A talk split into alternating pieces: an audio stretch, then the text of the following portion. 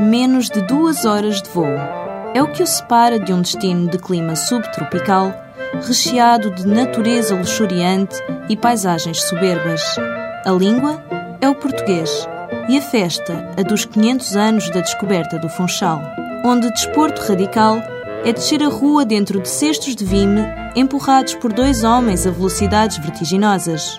Uma antiga tradição local, nascida com um diplomata inglês que assim fazia deslocar a sua mulher, um pouco obesa, onde celebração é sinónimo de vinho da Madeira e poncha fresquinha, para beber à séria na Taberna da Poncha, na Serra de Água.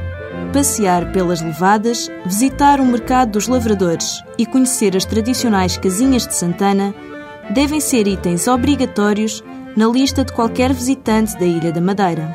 Até 22 de dezembro, aproveite as escapadinhas de luxo do paradisíaco Chopana Hills, no Funchal, onde a partir de 295 euros por pessoa se podem gozar duas belíssimas noites em Bungalow Deluxe com vista para o jardim, incluindo pequeno almoço buffet, dois dias de aluguer de carro e acesso gratuito ao spa.